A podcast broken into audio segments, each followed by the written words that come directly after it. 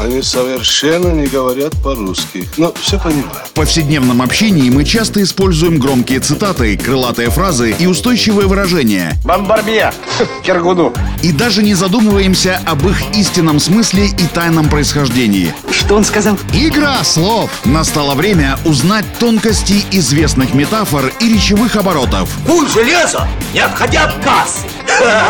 Игра слов! Александр Барский доступно и легко расскажет обо всем, что может придать новый смысл привычным фразам. Видишь суслика? Нет.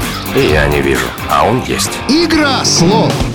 Выражение «днем с огнем не сыщешь» слышали многие и даже часто употребляют его в повседневной речи. Сейчас попробуем разобраться, что оно означает на самом деле. Игра в слова!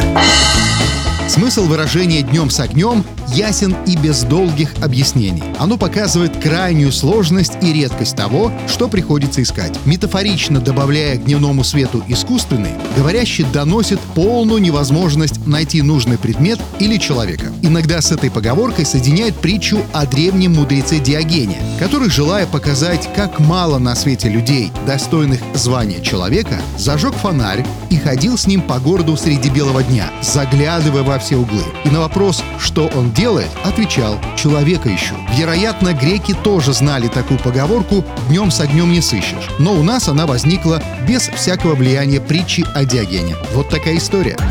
Игра в слова! Александр Барский доступно и легко расскажет обо всем, что может придать новый смысл привычным фразам. Равицапа — это то, без чего пепелац может только так летать. Игра в слова!